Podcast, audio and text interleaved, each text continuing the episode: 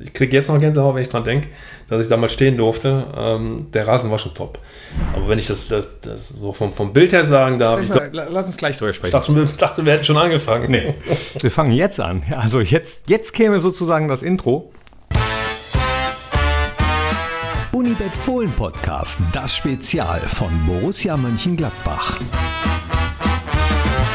Hi und hallo, herzlich willkommen zu einer neuen Ausgabe vom Fohlen-Podcast, das Spezial. Wir wollen euch Menschen bei Borussia Mönchengladbach vorstellen, die ebenfalls dafür sorgen, dass rund um unseren Lieblingsverein alles läuft. Und ich freue mich, heute mit einem Mann zu sprechen, der mir alles übers Greenkeeping erzählen kann. Was gehört dazu? Was sind die Aufgaben? Was sind die Schwierigkeiten? Welche Vorgaben gibt es von Seiten der DFL? Gibt es vielleicht Unterschiede bei internationalen Spielen? Welcher Trainer bevorzugt welchen Rasen? Wie wird man überhaupt Greenkeeper im Allgemeinen und wie wird man Greenkeeper bei Borussia Mönchengladbach im Speziellen? Deswegen äh, freue ich mich auf den Mann, der bestimmt schon häufig beim Rasen erwischt worden ist, nämlich unser Chef Greenkeeper, George Fiefers ist da. Hi. Guten Morgen. Hi. Guten Morgen. Soll ich eigentlich Schorsch sagen oder lieber Georg? Nee, immer Schorsch bitte. Denn wenn man hier nach Georg fragt, kennt, kennt mich keiner, aber Schorsch kennt jeder. Stimmt, genau. Schorsch Fiefers, äh, Greenkeeper bei Borussia Mönchengladbach schon sehr, sehr lange. Jetzt gerade zu Corona-Zeiten äh, pausiert die Bundesliga, aber der Rasen wächst ja weiter. Halte ich dich gerade vom Arbeiten ab eigentlich? Es geht. Nicht nur der Rasen wächst. Wir haben natürlich auch aufgrund dessen, dass äh, Trainings- und Spielbetrieb ruht. Ähm, einige Arbeiten jetzt vorgezogen, die wir normalerweise in der Sommerpause gemacht hätten. Darum haben wir uns entschieden, hier ähm, nach Rücksprache mit dem Sport auch, auch mit, mit Max Eber mal kurz durchgegangen, schon einige Plätze zu renovieren, also richtig auseinander zu pflücken und zwei Plätze eben halt nicht zu machen, um einen eventuellen früheren Trainingsbetrieb ähm, gewährleisten zu können, also Plätze zur Verfügung zu stellen. Wir haben also in den letzten zweieinhalb, drei Wochen schon richtig viel zu tun gehabt. Ins Detail gehen wir später auch noch, aber jetzt würde ich dir gerne die Frage stellen, die dir mit Sicherheit schon häufig gestellt worden ist. Äh, wie wird man Greenkeeper bei Borussia Mönchengladbach? Das ist eine sehr gute Frage und du hast recht, die wird mir sehr oft gestellt. Da muss ich eigentlich ein bisschen weiter ausholen, aber alles gut. Wir haben Zeit. Ähm, ich trage die Raute, seitdem ich denken kann im Herzen. Und ich habe einige Highlights auf dem Bökelberg erlebt, aber ja, ist die Raute einfach drin und äh, ähm, ich habe mich beruflich für die Baumschule entschieden, da habe ich die Ausbildung dran gemacht und ähm, habe dann irgendwann mal, ähm, wo das so langsam aufkam, Bökelberg, neues Stadion eventuell und wo es dann konkret wurde, kam mir sofort der Gedanke, weil ich bei der Baumschule, wo ich beschäftigt war, für Formschnitte zuständig war, ähm, Bäume in Rautenformen zu machen. Und äh, das habe ich meinem Chef damals vorgeschlagen. So, ich habe gehört, die wollen ein neues Stadion bauen. Vielleicht können die auf dem Parkplatz mal ein paar Bäume gebrauchen mit einer Rautenform drauf. Mein Chef hatte nichts dagegen, habe ich zehn von den Dingern mal gemacht. Und ähm, der Elmar Kreuz, ein Bekannter von mir, ein Kumpel von mir, ähm, damals schon bei Borussia beschäftigt, ähm, habe ich das dann mal so beiläufig bei erzählt und ein paar Bildchen gemacht. Ja, und dann stand irgendwann mein heutiger Chef, der Benny Niesen, bei uns in der Baumschule und hat sich die Dinge angeguckt, ähm, war da begeistert von und hat auch schon einen Plan mit, schon Gestaltung, wo wir sie eventuell vom, vorne vom Haupteingang machen können, pflanzen können. Ähm, Ende vom Lied war es jetzt nicht dazu gekommen, aber man hat mich irgendwo im Hinterkopf behalten und irgendwann klingelte das Telefon. Ähm, ob ich nicht Lust hätte, irgendwo ähm, am Rasen was zu tun. Und ähm, ich habe mir dann wirklich eine Woche Bedenkzeit gegeben. Ich bin auch ein bisschen golflastig, also rasenmäßig äh, schon, schon vorbelastet und dann habe ich mich dann entschieden, also das Angebot kriege ich nie mehr ähm, für meinen Verein, den Rasen zu pflegen und natürlich mit der Familie Rücksprache gehalten, was da alles auf einen zukommt, Wochenende, ähm, Spiele. Dann habe ich mich dazu entschieden anzufangen und das ist jetzt 15 Jahre her, 15,5 Jahre her. 15 Jahre, in denen sich wahrscheinlich ziemlich viel verändert hat. Und du hast, äh, was waren das für Bäume damals? Lindenbäume waren das damals. Ähm, ich habe, aber dort, dennoch habe ich hier vorne am Eingang ähm, Lizenztrainingsplatz ähm, noch eine kleine Buche in der Rautenform. Die steht hier vorne im, im Hochbeet. Äh, habe ich mir nicht nehmen lassen. Ich wollte einfach nur meinen meinen, meinen alten Beruf nicht ganz vergessen, habe ich, hab ich die Buche dann in Rautenform geschnitten. Wo steht die denn genau? Hier vorne, wenn du am, am, am Platz 2 zum Trainingsgelände reingehst, also wo die Zuschauer reingehen, ist rechts davon ein kleines Hochbeet. Und da steht eine Buche in Rautenform geschnitten drin. Die ist so zwei Meter hoch. Also, wenn ihr demnächst zum Training kommt, wenn wieder regulärer Trainingsbetrieb ist, wenn auch wieder Menschen zugelassen sind beim Training, was ja bei Borussia Gott sei Dank in, in Anführungsstrichen normalen Zeiten, nicht Corona-Zeiten, im Gegensatz zu vielen anders, äh, anderen Bundesligisten immer noch häufig der Fall ist, dann schaut doch mal, ob da die kleine Buche steht in Rautenform. Ähm, wenn du jetzt Köln-Fan gewesen wärst, hättest du auch einen Geißbock machen können? Im Leben nicht. okay. Aber technisch wäre das möglich gewesen. Ah ja, aber äh, da verschwende ich keine Sekunde Gedanken dran. Also. Gut. Und dann warst du bei Borussia. Du hast gesagt, du hast die Ausbildung in der Baumschule gemacht. Du hast gerade gesagt, äh, du bist Golf vorbelastet. Daher kennt man das ja eigentlich, das Greenkeeping. Früher hieß das, äh, also beim SC Hart, wo ich gespielt habe, oder in, auf jedem anderen Fußballplatz, Platzwach. Platzwach, ganz genau.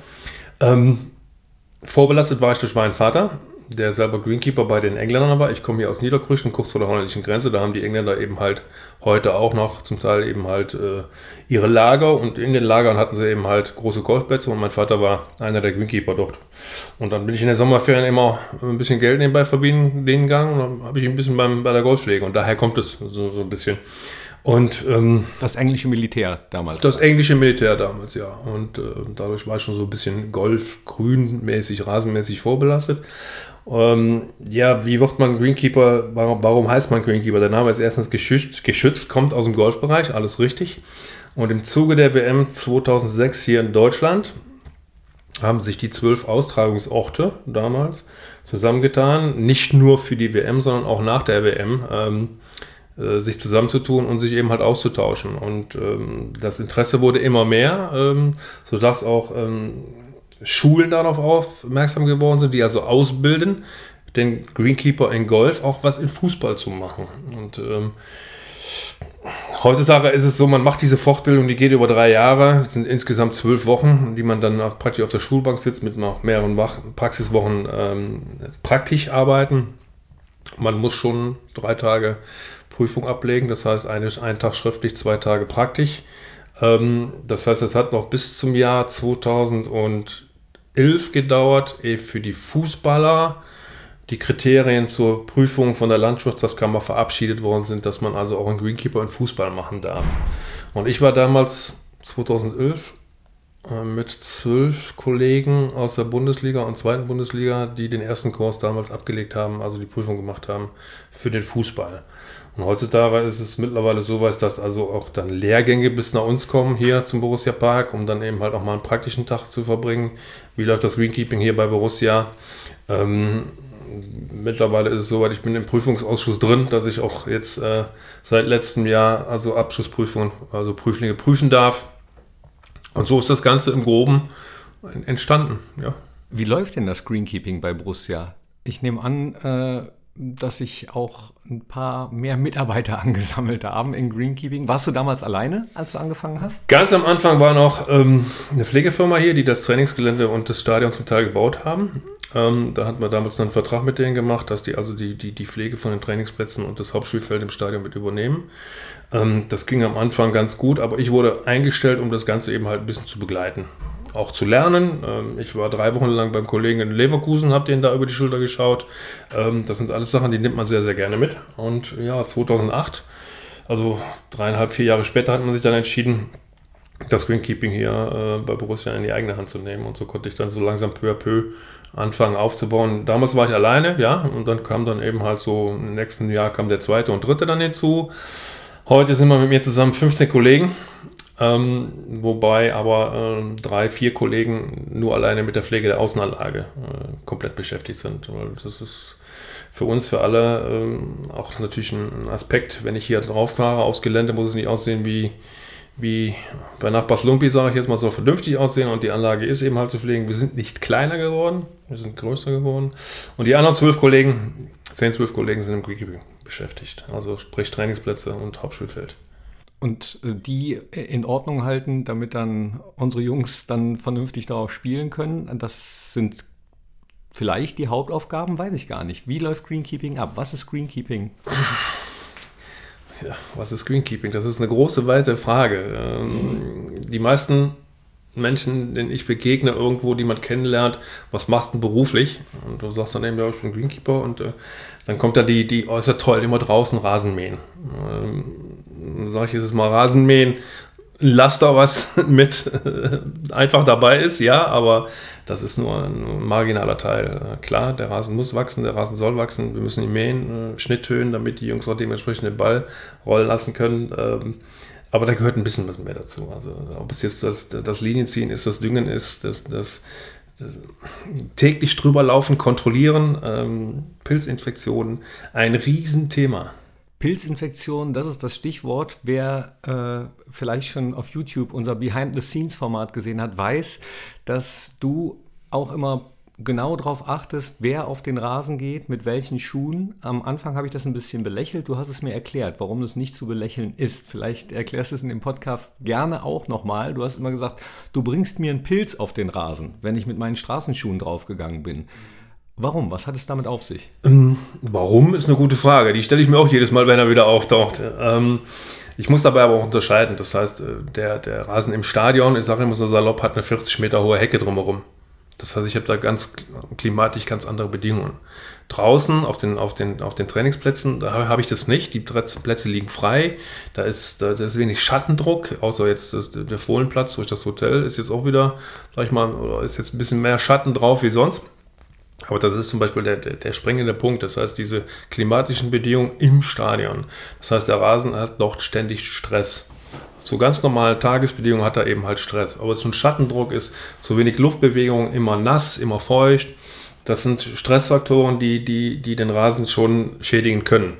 Neben dem Pilz. Pilze sind immer irgendwo da. Die sind im Boden drin.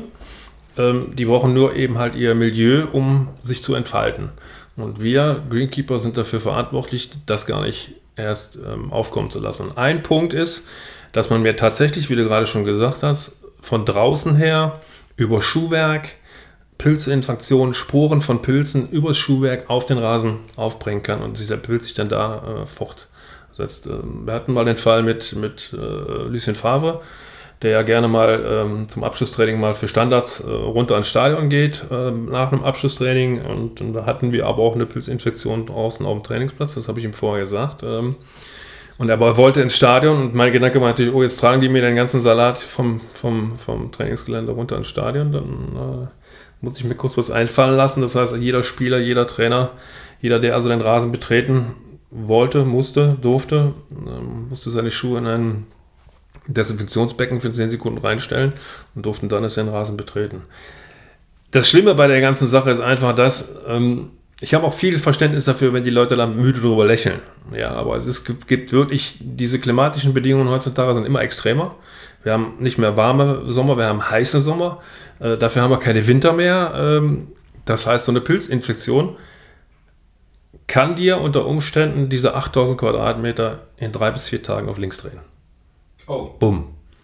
Ist schon passiert. Äh, nicht hier bei uns, bei anderen. Ähm, und das ist das, das A und O, was wir natürlich verhindern wollen. Da spielt die Pflege eine Riesenrolle. Ich muss die Gräser äh, an diese klimatischen Bedingungen gewöhnen, stärken. Da spielt die Düngung eine Rolle, da spielen viele Faktoren eine Rolle. Aber auch gucken, dass eben halt Leute, die mit normalem Schuhwerk, die, ich, die meinen, diesen einmal, ich möchte mal drauf Tritt machen, mir viel Schaden oder uns viel Schaden zufügen können. Du hast mir mal so einen Pilz gezeigt, der so einen Rasen in drei Tagen umdrehen kann und dann eben unbespielbar machen kann. Das sieht ein bisschen aus wie ein Spinnennetz, manchmal gar nicht zu sehen. Wie äh, bekommt ihr das überhaupt mit? Geht ihr dann jeden Tag äh, morgens erstmal gucken, ob irgendwo ein Pilz ist? Oder? Genau so ist es. Das heißt, sehen kann man ihn früh morgens in den Tausch, also wenn der Tau noch drauf ist, also in den Morgenstunden, so, so 6, 7, 8 Uhr, ab da ist dann, dann, dann der Rasen fängt an trocken zu werden, dann siehst du dieses Spinnennetz mit Zählgerand genannt nicht mehr. Aber das ist A und O, das heißt, wir gehen täglich über die Rasenplätze morgens, auch an den Wochenenden gehen wir drüber ähm, und gucken, ob sich diese Spinnennetze, wie du jetzt gesagt hast, tatsächlich da sind. Das heißt, wenn wir sie sehen, ist noch kein Alarm angesagt, sondern wir merken uns die Stelle und dann wird am nächsten Tag wieder kontrolliert.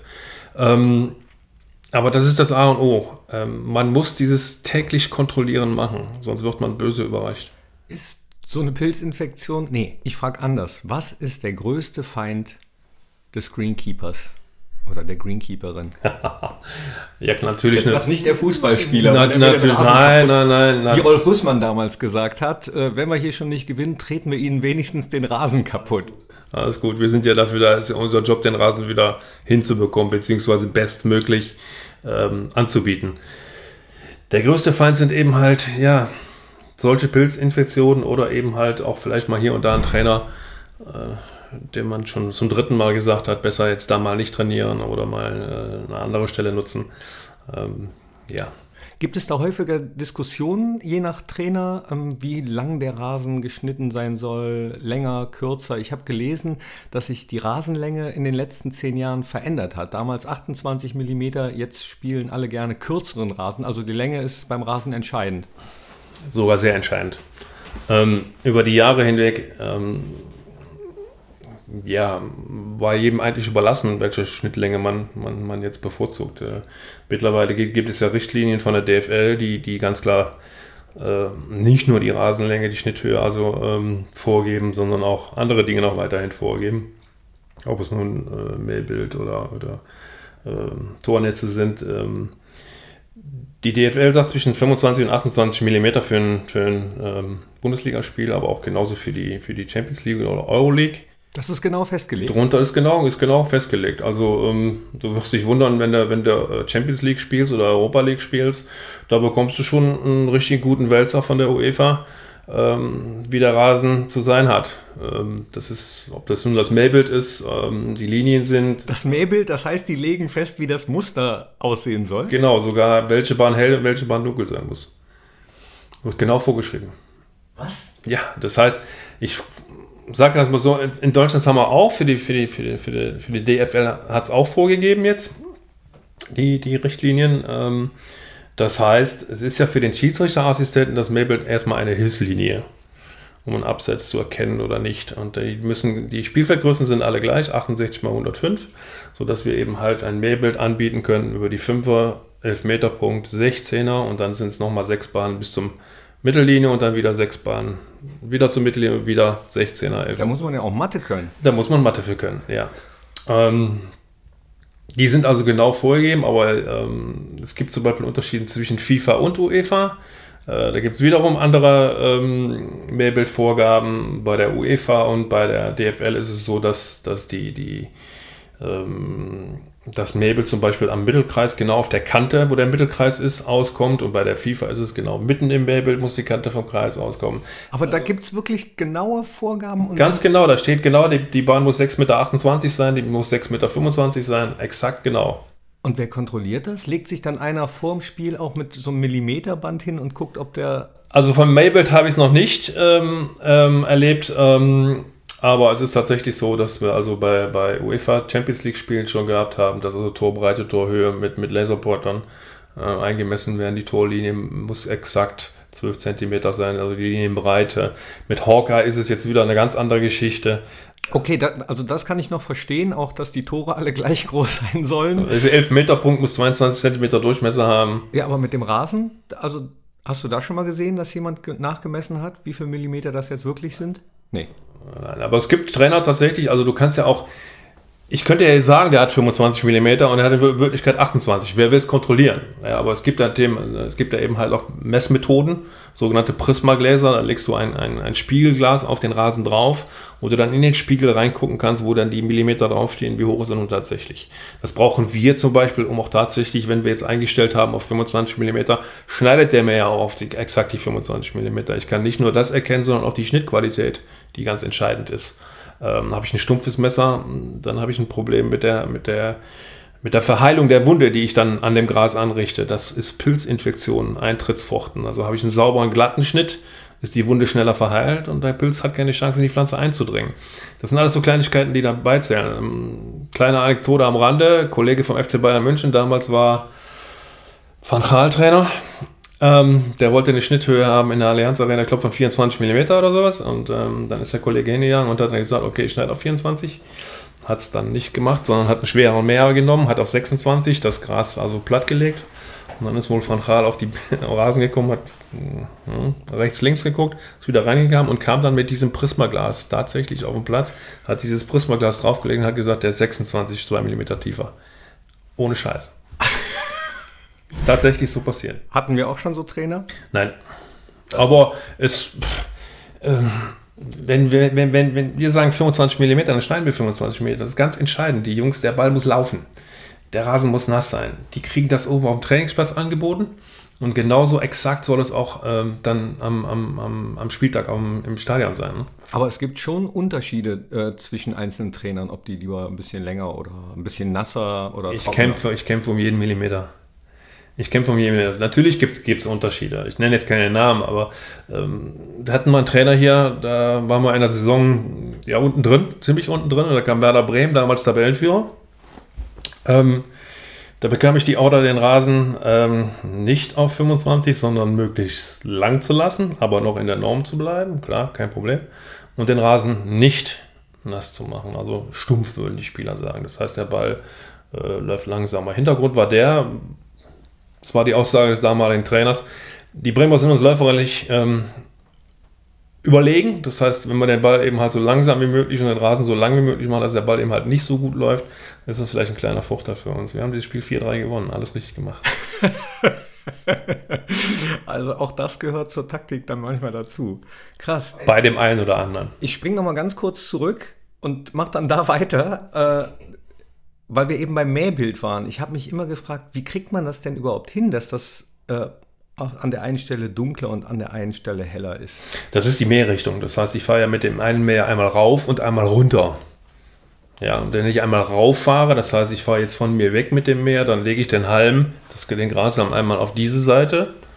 Und wenn ich jetzt von oben wieder runter fahre, lege ich den Halm auf die andere Seite. Das heißt, ich schaue einmal auf die Blattoberseite, das ist die helle Seite, und ich fahre einmal auf die Blattunterseite, das ist die dunkle Seite. Das ist das Ganze. Äh, ganz am Anfang haben wir mal gesagt, das sind zwei verschiedene Grassorten. Die eine ist hell, die andere ist dunkel. Alles völliger Quatsch. Ähm, nein, du legst, du legst den Raster wirklich in die eine Mährichtung und in die andere Mährichtung. Schaust einmal auf das Blatt und einmal auf das untere. Ja, das mit der Grassorte habe ich früher ehrlich gesagt auch gedacht. Oder dass das irgendwie gebleicht wird oder so. Ja, das ist, ist, ja, ist ja ganz spezifisch. Das sind spezielle Grassorten, die wir hier verwenden.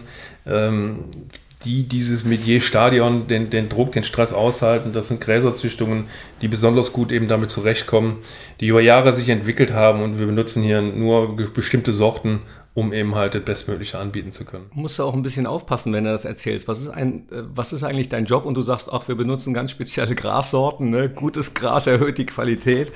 Also immer dazu sagen, dass man eben auch dafür zuständig ist, den Rasen zu mähen. Warum nutzt ihr eigentlich, das sehe ich nämlich immer, kleine Mäher. Es gibt doch große. Ja, natürlich gibt es große. Ähm, nur bei den großen. Ähm, wir haben oben sogenannte Fünfspindler. Ähm, die haben eben halt vier Räder. Das heißt, wir sind ja immer an dieses Mähbild orientiert. Wie heißen die Fünfspindler? Fünfspindler. Das sind fünf Mäheinheiten auf einem Mäher.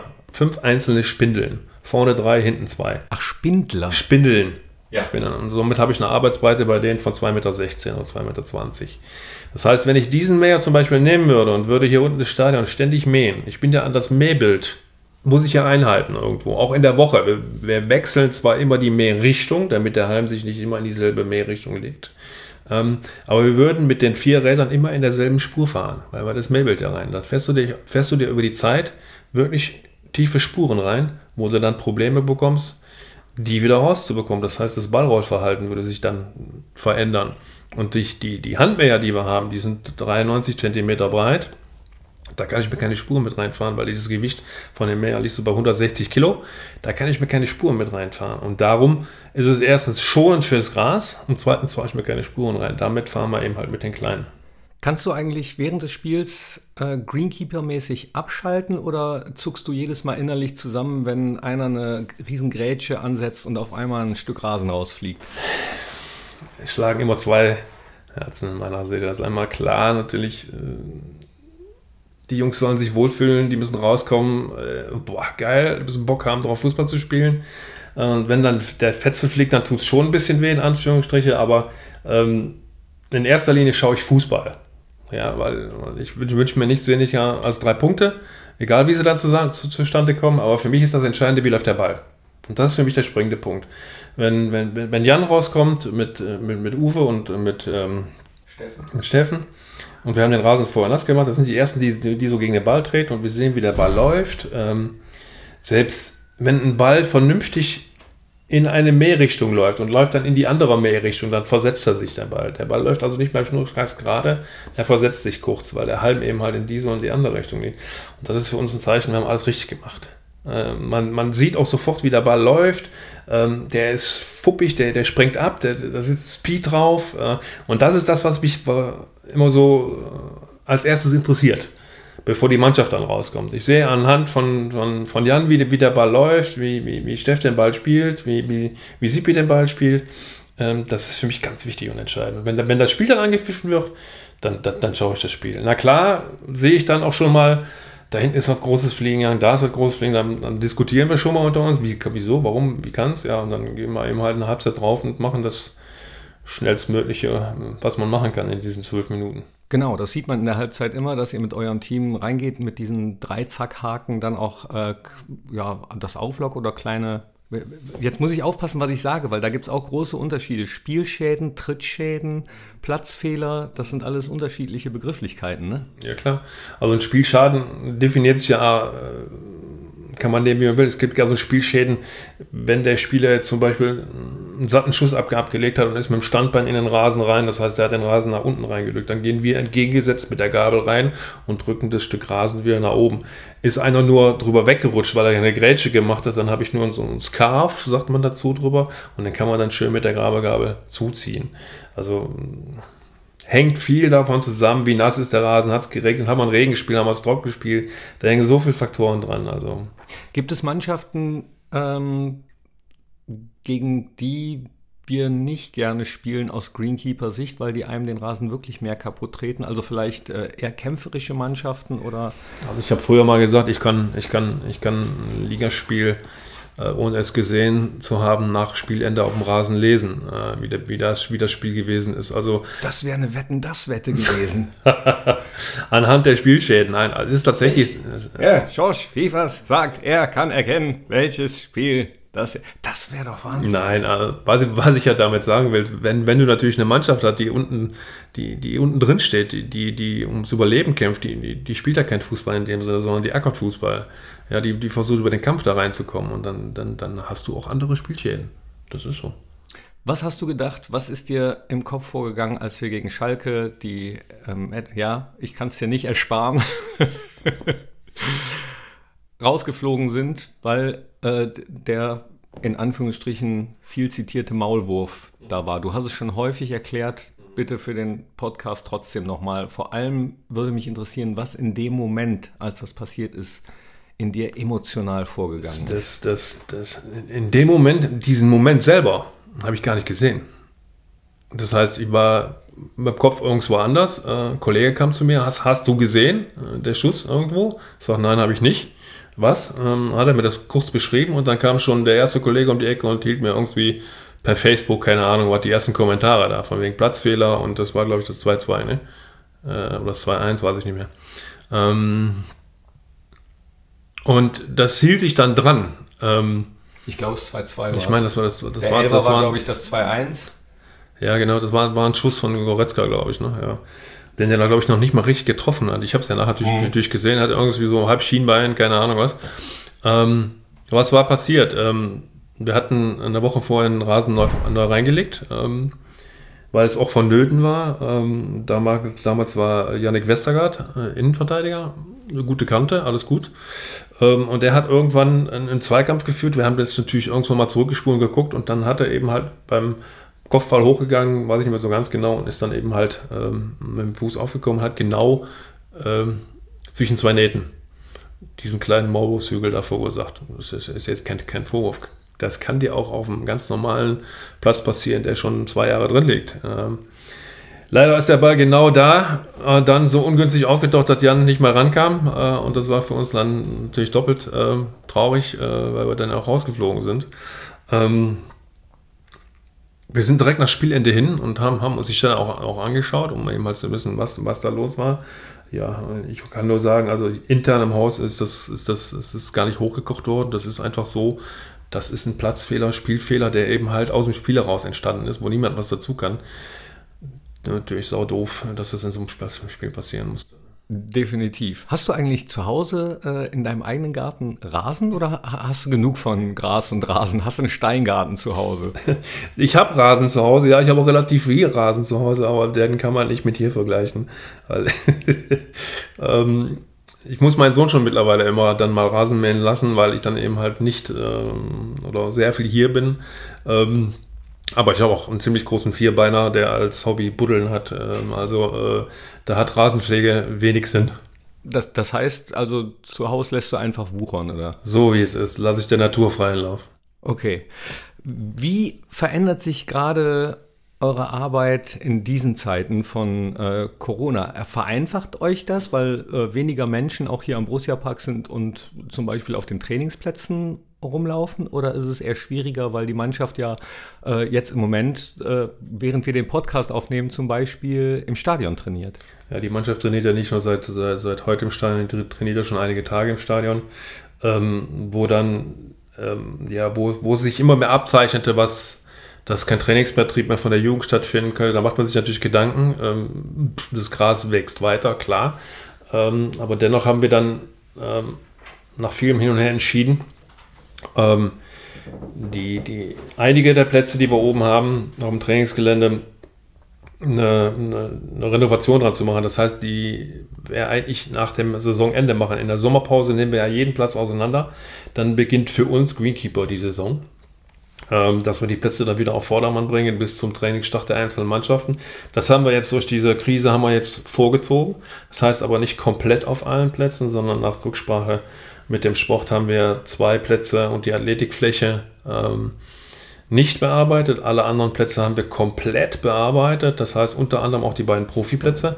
Darum trainiert die Mannschaft jetzt auch im Stadion. Ähm, um das eben halt vorzuziehen, um wir werden sehr wahrscheinlich keine Sommerpause haben. So wie sich das jetzt alles so, so darstellt. Und darum haben wir die Zeit jetzt genutzt und haben jetzt seit drei Wochen richtig Vollgas gegeben da oben. Ihr habt ja sowieso, glaube ich, nie Sommerpause. Ne? Ihr müsst ja auch ständig, äh, äh, Winter ist, glaube ich, ganz schlimm, ne? dann, dann zu gucken, dass der Rasen dann auch nach dem Winter wieder vernünftig ist. Ist das eigentlich jetzt besser oder schlechter, dass wir keine richtigen Winter, du hast es eben angesprochen haben? Witterungsbedingt, die, die, die, die Winter in den letzten zwei, drei Jahren sind für uns ein Stück weit besser, ja, für die Pflanze, ja. Aber ähm, andererseits ist es auch mal nicht schlecht, wenn man mal wieder Frostphasen bekommt ähm, damit der Rasen auch mal seine Ruhe bekommt, sage ich jetzt mal für drei, vier Wochen, damit er auch wirklich seine Frosthärte bekommt und somit wiederum besser aus dem äh, Frühjahr aus, äh, ähm, in die Regeneration reingeht und dann schneller wächst. Ähm, wenn wir diese Frostperioden nicht haben, müssen wir ganz anders pflegen. Das ist eben halt einfach so. Wir hatten jetzt zum Beispiel dieses Frühjahr enorm viel Regen. Äh, wir hatten also ein Drittel der, der Jahresniederschläge hier in Mönchengladbach bereits in den ersten zwei Monaten. Das war schon extrem. Da hat die Qualität der Plätze schon, schon, schon gut gelitten. Wie sehr hast du dich gefreut, als es äh, bei der Challenge, ist es eine Challenge? Ne, ist schon ein Wettbewerb, ne? Wer den besten Rasen der Bundesliga hat. Ich glaube, im letzten oder dieses Jahr waren wir unter den Top 3, ne? Im letzten Jahr waren wir bei der Saison zum, zum ersten Mal, oder? Zum ersten Mal, ja. Ähm, was heißt Challenge? Es ist ja auch ein Stück weit von der DFL vorgeschrieben. Es ist sogar, es geht ja auch ein Stück weit ins, ähm, ins Lizenzierungsverfahren, äh, dass wir ähm, Messungen an den Plätzen ähm, vornehmen müssen. Das ist ein richtiger Wettbewerb, ne? Ja, das ist ein, das heißt Wettbewerb. Der eine sieht es vielleicht als Wettbewerb. Für uns ist es einfach ein Standard zu sagen, wie, wie wird unsere Arbeit denn bewertet? Ja, die Bewertung, äh, diese, diese diese Liste oder diese Tabelle, die dann geführt wird, wird ja entschieden nach dem Spiel. Das heißt, nach jedem Bundesligaspiel entscheiden die beiden Mannschaftskapitäne und der Schiedsrichter nach einem, nach einem Punktesystem, wie der Rasen für sie war. Ach, das müssen die dann ankreuzen, oder? Ja, äh, das heißt, die, die, die müssen der DFL, ich glaube sogar bis 20 Minuten nach Spielende ähm, oder eine halbe Stunde nach Spielende die, die Bewertung des Platzes durchgeben. Und du kannst dann ähm, auf deine DFL-Seite kann, kannst du draufgehen und dir deine eine Bewer eigene Bewertung anschauen. Du siehst aber dann nur deine Bewertung und nicht die der, die, der anderen 17 Bundesligisten. Das gilt auch für die zweite Liga. Und dann kannst du nachher in einer Tabelle von 1 bis 18, wie als wenn du Punkte ähm, holst, ähm, beim normalen Spielverlauf reingucken, wo stehe ich denn aktuell mit meinem, mit meinem Platz von der Qualität her. Ähm, aber das Ganze ist eben halt ein bisschen mehr, weil die DFL auch viermal im Jahr eben halt von uns Prüfungen verlangt, die wir auch vorlegen müssen. Messungen, wie Ebenflässigkeit, Scherfestigkeit, Wasserdurchlässigkeit. Das muss alles gemessen werden und äh, statistisch festgehalten werden und dann übermittelt werden. Ähm, 2018, 2019 hat sie gerade angesprochen, war zum ersten Mal unter den Top 3. Ähm, ich mache jetzt mal Klammer auf, äh, erster, Klammer zu, weil äh, die Kollegen vom VfL Wolfsburg und Borussia Dortmund waren vor uns, wir waren Dritter. Na, aber da muss ich auch wieder unterscheiden. Die Kollegen in Wolfsburg und Dortmund haben jeweils einen Hybridrasen. Wir sind der weniger ähm, mit Naturrasen, der auf Platz 3 gelandet ist. Also waren wir der beste Naturrasenplatz in der Saison 18, 19. Ah, wer entscheidet denn eigentlich, ob man Hybrid oder Naturrasen spielt. Hybrid ist, glaube ich, Natur gemischt mit Kunstrasen, ne? Ja, jein. Oder, oder was ist denn? So also, ähnlich, so ist, ähnlich. Ja, ist, das ist auch ein Riesenthema. Du hast recht, es gibt Hybridrasen, wie du gerade formuliert hast, dass der äh, Rasen gemischt ist mit, mit, mit Kunstrasen, dass man also auch wirklich Kunstrasenfasern hat, die in dem Naturrasen drin sind. Es gibt aber auch Hybridplätze, so wie wir sie eben halt hier haben, wo eben halt nur die Faser unten im Boden drin ist und nicht oben auf dem Rasen drauf. Auf dem Rasen ist 100% Natur. Der Boden ist durchsetzt mit, mit kleinen Fasern, ähm, wo die Wurzel rein wächst, äh, sich mit verbindet und somit eine enorme Stabilität erzeugt. Das ist auch ebenfalls ein Hybridrasen. Ja, wer entscheidet das? Wir haben auf dem Trainingsgelände haben wir äh, insgesamt drei Plätze mit Hybridtechnik, äh, wo es aber dann auch wieder ähm, drei verschiedene sind, in Anführungsstriche. Ähm, Im Endeffekt unterhalten wir uns mit den mit den Verantwortlichen, mit dem Sport, mit den Spielern, wie wohl sie sich jetzt darauf fühlen, was für sie besser ist. Ähm, wir sind hier im Stadion auf Naturrasen geblieben, weil die Jungs sich super drauf wohlfühlen. Wir haben den Rasen jetzt aktuell seit zwei Jahren hier unten drin. Wir werden ihn aber auch leider tauschen müssen, weil wir so viel Fremdgräser drin haben. Das normal ist nach zwei Jahren, um die Qualität eben halt wieder dann aufrechtzuerhalten, werden wir den Rasen noch tauschen. Ähm, entscheiden tun das im Endeffekt die sportliche Leitung der, der, der Fußballer. Wir setzen um. Wenn du eben gesagt hast, es gibt wirklich nach dem Spiel Bewertungen, kannst du dann auch sehen, wie ein die gegnerische Mannschaft bewertet hat? Ähm, nicht direkt. Wir können unsere eigene Bewertung sehen, wer uns bewertet hat, ja, aber dann gibt es ja noch den Schiedsrichter und den, den anderen Mannschaftskapitän. Ich setze da nicht so viel rein in diese Bewertung. Ähm, da hat es mal den Fall gegeben, ähm, ich sag mal so, für uns ist es eine Bestätigung unserer Arbeit. Ob wir dann 1., 2., 3., 17., 18. sind, spielt für mich keine große Rolle. Es ist natürlich ein Ehrgeiz, irgendwo zu sagen, ähm, am Ende des Tages, nach dem 34. Spieltag wird die Tabelle E dann mit Namen gefüllt, 1., 2., 3., 4., 5., schon zu wissen, okay, ich bin jetzt Fünfter oder Vierter, äh, ich bin jetzt Euroleague in Anführungsstriche äh, oder Champions League, wer ist denn vor uns oder wer ist hinter uns oder wer ist letzter geworden. Ne? Das ist schon interessant dann wieder zu sehen oder wie hat sich das über die Jahre entwickelt. Aber für mich ist es einfach, ähm, ja, aus der Emotion heraus hat es mal zwei Spiele gegeben, zwei Heimspiele hintereinander. Ähm, da haben wir ja gegen Schalke gespielt und gegen Dortmund. So, damals waren auch Höfe des Kapitän und Hummels Kapitän. Und beide Spiele haben wir hintereinander, also wir hatten Heimspiel, Auswärtsspiel, Heimspiel, Schalke, Dortmund hintereinander. Beide Spiele haben wir 2 zu 1 gewonnen. Beide Spiele sind durch einen Elfmeter entschieden worden, den bei Schalke Hövedes verursacht hat und bei Dortmund Hummels verursacht hat. So, und die beiden sollen dann, kein Vorwurf, nach einem Spiel objektiv bewerten, wie der Platz war. Fällt mir schwer, das zu glauben. Das haben wir auch anhand der Durchschnittsnote gesehen. Weil bei diesen Schalke und Sommer ging die Note rapide nach unten. Wenn die verloren haben, ist der Platz schuld. Oder genau, genau. Und das, darum war, war, war es für mich irgendwo auch kein, kein, kein, keine, keine objektive Entscheidung. Das ist jetzt kein Vorwurf. Die Jungs, da ist, ja, also aus der Emotion heraus, ich habe den Elfmeter verursacht, wir knallen den rein, zumal wir 2-1 gewonnen, alles gut. Ähm, aber dann objektiv zu bewerten, wie war der Platz, ist schwierig. Gibt es denn schon mal Mannschaften, die sich dann bei dir beschweren, wenn sie verloren haben? Nö. Das nicht. Im Gegenteil. Also ähm, wir kriegen so oft Komplimente. Also damals Paul Dahler hier war mit, mit Hertha hier war, der war völlig perplex, wie zu der Jahreszeit unser Platz so aussehen kann. Der Trainer damals vom, vom, vom, vom Wolfsberger AC, ähm, der kam rein, der sagte, also Marco muss ich ja glücklich schätzen, das ist ja ein Traum hier. Ähm, Im Gegenteil, also wir kriegen immer relativ viel Lob. Spielt dir äh, da vielleicht so ein bisschen die Golf-Vergangenheit in die Karten? ja, auch, aber die Entwicklung ist in den letzten Jahren, äh, egal ob das jetzt zum Thema Rasen, äh, Maschinentechnik, Düngertechnik, ähm, ach Gott, das ist so, so, so steil bergauf. Ich kann mich noch daran erinnern, äh, ganz am Anfang, da war Uwe Kamps happy, wenn wir im 5-Meter-Raum den Schubkarrer Sand reingefahren haben. Wenn ich jetzt heute das Wort Sand in den Mund nehme, dann stellen sich bei den Jungs hinten die Nackenhaare hoch. Also das ist schon, ähm, ja, aber alles gut. Unabhängig von unserem, wer hat den schönsten und besten Rasen in Europa? In Europa? Mhm. Ja, da kann ich natürlich viele nennen. Also ich hatte jetzt... Ähm, Einer reicht mir. Ich hatte jetzt vor, vor, vor drei Wochen, vor vier Wochen, bevor dann äh, die, die Corona-Krise richtig zugeschlagen hatte, ähm, hat sich für mich ein Kindheitstraum erfüllt. Ähm, das hat sich aber jetzt äh, so gar nicht angekündigt, weil ich nach England gejettet bin mit einem Kollegen. Da hat es äh, von den Handmähern, wo du eben von gesprochen hast, da gab es ein neues Modell, komplett auf Batterie angetrieben. Den wollten wir uns vor Ort anschauen und dann sind wir rübergeflogen. Ähm, ja, dann wurden wir abgeholt und ähm, fuhren dann zunächst einmal Richtung Liverpool. Dann habe ich mich schon gewundert und dann kam alles, wir waren so mit fünf, sechs Mann, da war der Kollege vom VfL Wolfsburg mit dabei, der Kollege vom HSV war mit dabei, wo wir auch alles sehr enge Kontakte haben und austauschen. Ja, dann waren wir dann an der, Enfield Road und wurden dort von den beiden Greenkeepern ähm, herzlichst ähm, empfangen und dann äh, war ich zum ersten Mal in meinem Leben in Liverpool. Wir durften auch bis an den Rasen ran, das war auch eine große Stadionführung und dann ähm, ermöglichte uns der Greenkeeper auf den Rasen drauf zu gehen. Und das war natürlich dann ein Highlight für mich sowieso, ähm, Liverpool sowieso. Äh, dann habe ich mir ein schönes Bild machen lassen vor the Cop ähm, am 16er. Ähm, das, ich kriege jetzt noch Gänsehaut, wenn ich dran denke, dass ich da mal stehen durfte. Ähm, der Rasen war schon top. Aber wenn ich das, das, das so vom, vom Bild her sagen darf, ich durfte ja nur einen nennen, ich bleibe beim FC Liverpool.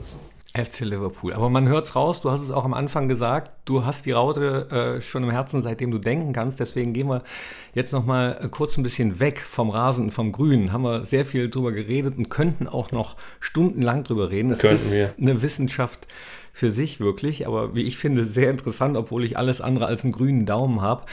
Äh, dein Schönstes Erlebnis mit Borussia, fußballmäßig gesehen. Kannst du da irgendwas? Das ist ein bisschen knippi, das ist immer ganz, ganz, ganz schwierig. Mhm. Ich, ich, ich mache zwei Dinge. Ja? Mhm. Einmal Bökelberg, einmal Borussia Park. Mhm. Borussia Park für mich ganz klar war Dicker Margo, 90. Plus. Das war ein Ding, werde ich in meinem Leben nie vergessen. Kriege ich jetzt auch wieder den Menkes. Und ähm, Bökelberg war Block 16, direkt hinter Tor wo Uwe die vier Dinger gegen Leverkusen gehalten hat.